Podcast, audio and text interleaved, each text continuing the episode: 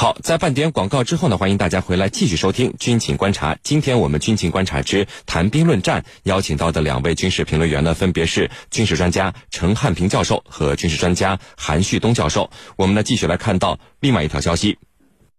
俄罗斯总统普京在三月国情咨文演讲中曾公开了多种新型武器，其中呢，核动力巡航导弹最为引人注目，因为它的射程至少为两万五千公里。而俄罗斯更是在七月公开了核动力巡航导弹生产车间的视频，高调的以这种独有的战略武器向欧美国家示威。但是就在最近呢，俄罗斯被爆出这款最新的战略武器竟然丢了一枚，俄罗斯正在展开积极的搜寻工作，这是怎么回事呢？我们和您一起来关注到这个消息，程教授。我们在普京公开核动力巡航导弹在内的多款新型武器后啊，和军迷朋友们专门研判过这些武器的情况。我记得袁周教授当时说，这是一种杀敌一千自损八百的武器，因为它发射以后会一路散布放射性物质。那么，就是这么一件杀敌一千自损八百的武器，为什么俄罗斯不光研制了，还特别高调的公开啊生产车间等等内容？这是想要外卖吗？您是怎么看俄罗斯的行为呢？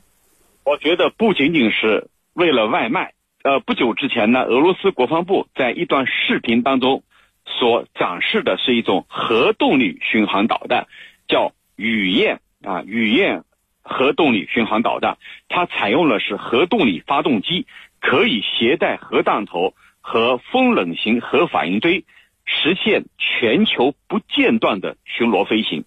那么最先发现的是。意大利，它在欧洲上空检测到了放射性的物质，随后呢，共有二十八个欧洲国家相继检测到了放射性的云。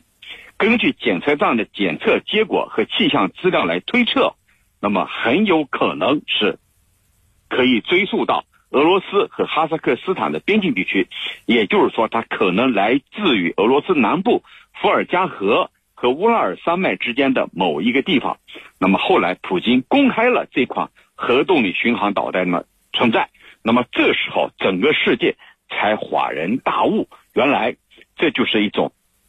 异常的核辐射是来自于这款导弹试飞的时候造成的，也就是说，袁周教授所讲到的杀敌一千自损八百。那么为什么俄罗斯要高调的展示呢？那么。这款俄罗斯所试射的核动力巡航导弹，它的这个气冷式核反应堆所产生的放射性的物质啊，嗯，虽然可以给自己带来一定的损伤，但是呢，它在发射起飞以后，能够沿着大西洋一路南下，它能够绕过加拿大的东部、美国的东部和大西洋中部的多个防空拦截区。然后呢，从南美洲的南部拐一个弯儿进入太平洋，最后可以击中美国在夏威夷的目标。所以从这个过程来看啊，它就像一个能够绕开对方这个阻挡点而直接向继而继续向前的这样一种武器装备。那么，我觉得它的目的啊有两个方面：一个严格意义上来讲，这种充满想象力的。核动力巡航导弹，它是一个末日武器，给未来带来世界毁灭性的打击的。它是受到美国退出反导条约的刺激，而重新召唤而来的一种核怪兽。为什么叫重新召唤呢？因为在五六十年代冷战的期间，苏联曾经企图研发过这样的武器。那么，这是他要达到的目的，就是因为受到美国反导条约的刺激而重新。进行研发。第二个目的呢，就是当下俄罗斯军力不断的萎缩，那么怎么办？只能依靠核大棒维持自己的一种绝对的安全感，让美国方面意识到俄罗斯还有这样的一种大杀器。那么，这对美国所造成的这种威慑和恐吓，应该是前所未有的，可以说让美国和他的盟友和他的欧洲盟友们大吃一惊。原来。俄罗斯还有这样的武器，所以呢，尽管杀敌一千可能自损八百，但是对俄罗斯来说，它能够起到这两方面的作用。有人甚至形容啊，它就是一个飞动飞行当中的切尔诺贝利核电站。什么意思？切尔诺贝利核电站在爆炸之后产生了多年的这种核辐射反应，它的核辐射影响啊持续不断。那么以这样的比喻来形容这款武器，就是说它有可能给自己带来危害和损伤，但是对俄罗斯来说，在常规军力不断萎缩，在被美国压缩它的战略空间的背景下，拿出这样一种武器装备，具有极大的震慑作用和效果，这是俄罗斯要达到的目的。主持人，韩教授。呃，就是这样一件被俄罗斯寄予厚望的战略武器，竟然丢了一枚。怎么丢的呢？是去年年底进行测试失败了以后，这个一枚这个核动力导弹在巴伦支海失踪了。那么俄罗斯一直到现在都在寻找这枚导弹。韩教授，呃，进行测试的导弹为什么还要回收？这打出去不就爆炸了吗？而且为什么俄罗斯要在这个巴伦支海这个地方来进行测试呢？给我们来分析一下好吗？实际上啊，俄罗斯呢丢的这枚这个核动力导弹呢，呃也是非常有意思的。实际上，俄罗斯进行这种导弹测试啊，呃也是呢，呃各种导弹呢测试之前所必须进行的呃这种测试，呃更不用说这种这个第一种啊核动力导弹呃要进行测试了。那么为什么呀？这个俄罗斯要对这种导弹进行回收呢？呃，实际上啊是因为这种导弹呢，它自己呀独有的一个特点。这种导弹呢和这个常规导弹呢呃不同，呃它是一种啊这个核动力导弹。那么同时呢，我们也应该看到啊，呃不仅仅这个导弹它是打常规的呃这种弹药，呃同时呢这种导弹呢也有可能啊呃打这个核弹头。那么这样一来啊，我们就不能不呃做出这样一个判断：俄罗斯这次进行的这种导弹的测试啊，呃一呢呃这种导弹动力呢是核动力，与此同时有可能。俄罗斯呢，这种这个导弹的弹头啊，呃，是核弹头，所以呢，呃，俄罗斯进行这种导弹测试啊，呃，之后呢，必须啊对这种导弹进行回收。一方面呢，是防止啊这个技术的泄密，呃，另一方面啊，呃，防止造成核污染。那么根据我的判断呢，俄罗斯呢进行的这次导弹测试啊，呃，它呃极有可能啊没有这个携带核弹头，而只是呢，呃，利用了这个核动力啊。呃，来推动导弹的这个呃运行，所以说呢，呃，既然它这个导弹呢，呃，采用了核动力，呃，由此啊，它必须进行回收，以避免呢，呃，这种这个核动力呢，呃，造成环境的污染。那么第二个问题呢，就是为什么俄罗斯在这个巴伦支海啊这个地方呢进行这个导弹测试呢？呃，我们从这个整个的巴伦支海所处的地理位置上啊，我们不难发现，它位于啊这个欧洲大陆的北部，呃，同时呢，在北极地区。呃，与大陆呢之间，呃，这一这个海域啊，可以说，呃，它的海域面积啊，呃，比较大，呃，同时呢，呃，航行的船只啊也比较少，呃，更重要的是呢，在这一地区啊，有可能出现呃人类的活动啊，几率呢比较低。那么，正是基于啊，巴伦支海呢拥有这样一个特点，所以呢，在巴伦支海地区进行啊，这这个呃具有核动力的这个巡航导弹，呃，进行测试啊。呃，可以说是比较安全的。呃，与此同时呢，呃，如果进行这种测试的话，呃，引起的国际社会的这个负面反应啊，也是比较小的。也就是说，呃，降低啊来自国际社会的压力。所以呢，呃，俄罗斯呃在巴伦支海啊地区呢，选择了它进行测试的呃海域。纵观天下军情，观察风云变幻。江苏新闻广播军情观察，八月十三日全新上线，重装归来。每晚八点十分到九点，锁定江苏新闻广播，南京地区 FM 九三七，苏南地区 FM 九五三，是宁和你一起观军事，知天下。陈教授。呃，相比较俄罗斯高调的公布核动力巡航导弹这款武器啊，俄罗斯对于测试的失败和找寻工作，您看却完全闭口不谈。美国方面的情报公开说，这个俄罗斯去年进行了四次测试，全部失败。这次找寻丢失导弹的工作，俄罗斯方面也是以不知道情况来进行的回应。对此您怎么看？是美国的情报出了问题，导弹没丢呢？测试没失败，还是俄罗斯真的丢了导弹？对于这个问题，我们怎么去分析，怎么去判断？当一个国家研发出最先进的武器，尤其是对美国构成威胁的时候，美国官方啊，通常它有两种做法，一种是渲染这种武器的不成功啊，是失败的，比如这一次对俄罗斯的这种说法；另外呢，就是要表明全部在本方的情报机构的掌握之中，全部在自己的掌控当中了如指掌。那么，这是美国比较常见的宣传的这种伎俩，也就是说，一方面来贬低对手不成功，另外一方面告诉对方，我都掌控了你的这些武器，没什么新奇，我全部都掌握它的技术要领和它的核心数据。那么这两种做法呀，我觉得，嗯，主要是来这个灭对方的威风，不让对方呢可以达到。要达到的威慑性的目的，那么这次俄罗斯所公开的核动力巡航导弹啊，它是一个极具威慑力又几乎无解的最后的手段，这将迫使对手面临两种艰难的选择，哪两种呢？你如果击落俄罗斯的核动力巡航导弹，那么它其中的这些核反应堆啊，就是它携带的核反应堆，有可能造成大范围的污染。如果你不去击落它吧，那么本方的就己方的城市将在这种蘑菇云的烟尘下化为灰烬，受到这种核动力巡航导弹的打击。可以说，未来战争的阴霾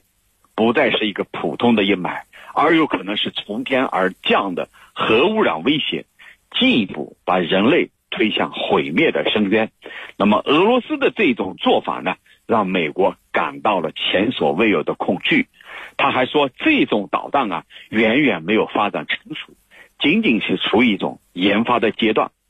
在某一个阶段很有可能以失败而告终。那么，这里所要达到的目的，就是要充分的贬低对手，就你这个是个失败的，很有可能对你自己构成威胁。那么，这样的目的就是尽可能的把这种。核动力巡航导弹可能对美国构成的威慑，或者说心理上造成的威胁，要把它降到最低。啊，当然也有一种观点认为，美国已经充分掌握了这种巡航导弹的技术细节。那么，到底哪一种才是真实的呢？我觉得我更倾向于认同第一种，就是呢，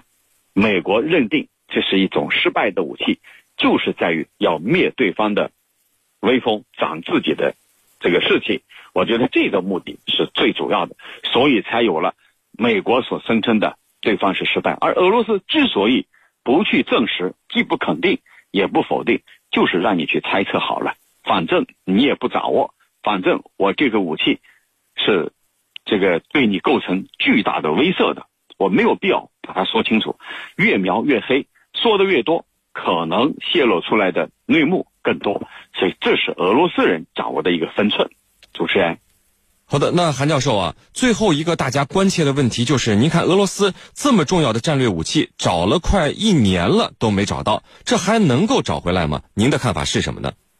呃，我觉得啊，呃，这种导弹的丢失啊，呃，一个是呢，它这个测试的这个过程中啊，呃，所出现的失误，呃，与此同时呢，也极有可能啊，它的这个核动力啊，呃，技术不过关呢。呃，导致啊飞行的这个路线呢，呃偏离了原来计划的路线，呃结果呢导致啊这个它的弹着点呢，呃不确定，呃正是因为这种情况呢，俄罗斯呃可以说费了一年的功夫啊都没有找到，呃我认为啊这个虽然这种导弹找了一年没有找到，但是俄罗斯想继续啊这个寻找下去，为什么呢？呃一是因为这种导弹呢它采用了这个核动力，这也是这个世界上各种导弹呢。呃，第一种采用核动力的导弹，呃，以避免呢这个引起国际社会的这个反应，呃，导致啊俄罗斯呢受到国际社会的压力，这是一个方面。另外一个方面呢，呃，因为它是第一种啊采用核动力的这个巡航导弹，呃，在技术上啊可以说是处于呃绝密状态，它呃也不想啊呃让其他国家呢这个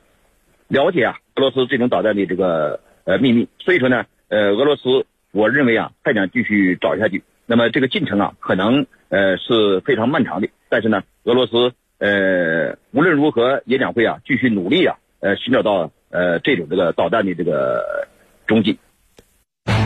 深入军情一线，直击世界风云，军情观察。好的，接下来呢，进入到网友谈兵环节，看看我们的军迷朋友们在网上都给我们的评论员们提出了哪些问题。大家呢，依旧可以在各大手机应用市场下载大蓝鲸 APP，在大蓝鲸社区是您的朋友圈里来提出您的问题。好，陈教授，我们看到有军迷朋友问说，为什么美军不管叙利亚反政府武装，却非常的维护库尔德人呢？这是什么原因？呃，对于美军来说，库尔德人武装呢是他手里的一张牌，这张牌啊可以发挥多方面的作用。哪些方面呢？一个，对土耳其形成一种遏制，因为土耳其认为库尔德人武装就是他的心腹大患，就是未来要闹独立的库尔德人极端势力，是恐怖组织。所以呢，如果跟库尔德人武装保持一种非常紧密的关系可以对土耳其形成遏制，而土耳其恰恰是一个非常不听话的刺头，是北约内部的刺头，所以对美国来说，利用这张牌可以很好的撬动土耳其。那么第二个，他要达到的目的就是库尔德人武装在这一地区对叙利亚也好，对伊拉克也好，都可能形成一种遏制。咱们都知道，叙利亚这个伊拉克的库尔德人曾经搞了个闹剧独立公投，也就是说，这地区的库尔德人迟早要走这种独立的道路。那么，在这种背景下，如果美国跟他们保持好这个密切的关系，它可以对叙利亚政府也形成遏制，因为叙利亚毕竟目前还在处于战乱当中，利用这张牌。也可以对叙利亚、俄罗斯形成遏制。那么第三个目的呢，就是我刚才讲到的，假如说库尔德人在中东地区成立一个国家的话，那么总共拥有两千多万的人口，比以色列的人口还要多出几倍。这对美国来说，有了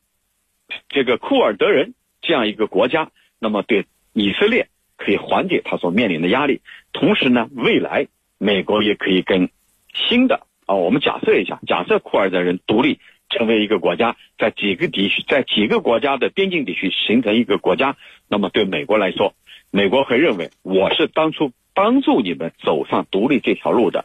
恩人，那么你必然要听我的。那么对美国来说，他就有了一个新的扶持的代言人。那么对这个库尔德人来说呢，和美国保持关系，既可以使他们有一个靠山。同时呢，也可以源源不断的得到重要的武器装备和金钱。那么对库尔德人来说，美国就是一个大的靠山。那么未来必须跟美国保持关系。所以这种合作、这种这个关系、这种状态，我觉得注定了美国必须重点扶持库尔德人，而不是其他的反对派武装。其他的反对派武装呢，有可能今天在这儿，明天到那儿。那么轮这个轮换转换有可能变成极端势力的一份子，所以呢不靠谱。只有库尔德人武装，他有着自己的理念，美国人在背后支持他，就是要达到自己的长远的目的，放长线钓大鱼。主持人，好的，我们看到另外一位军迷朋友问说，有消息称德国也许将会参与美英法打击叙利亚的行动，这个德国参与了能捞到什么好处吗？到目前为止呢，德国始终没有参与到美军对叙利亚的军事行动。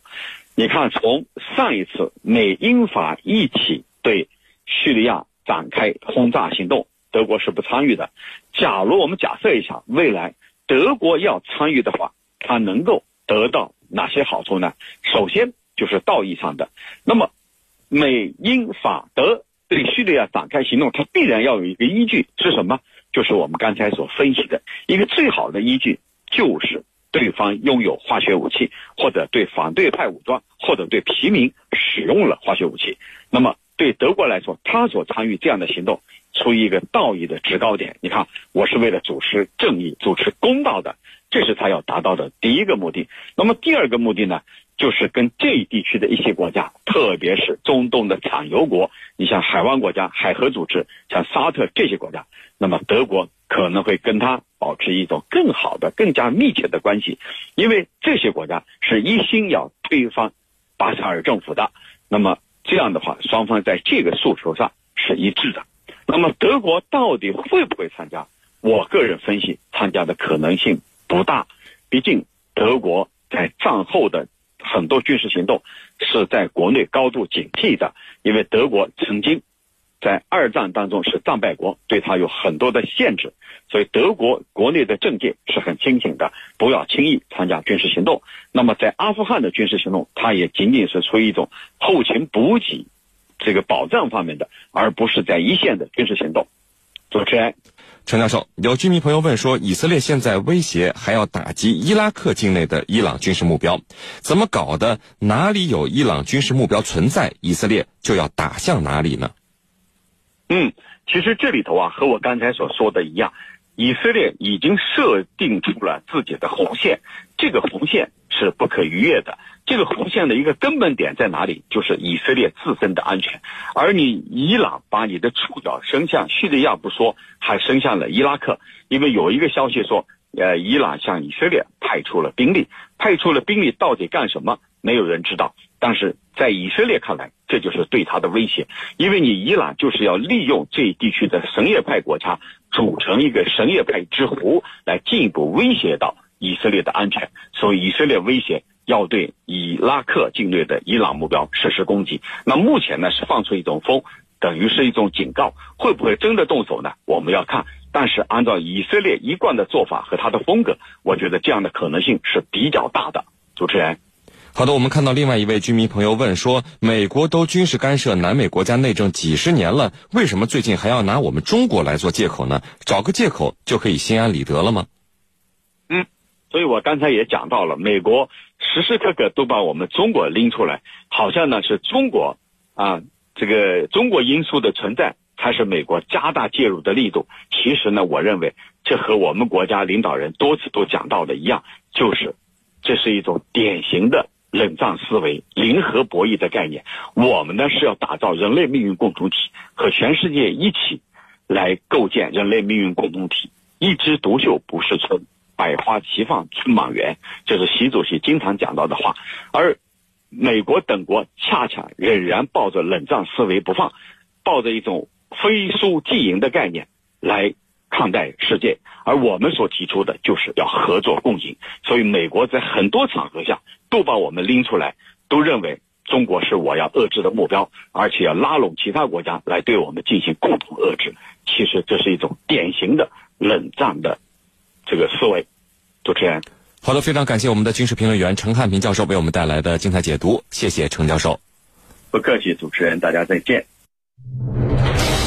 纵论天下军情，解析兵道玄机，军情观察。观察。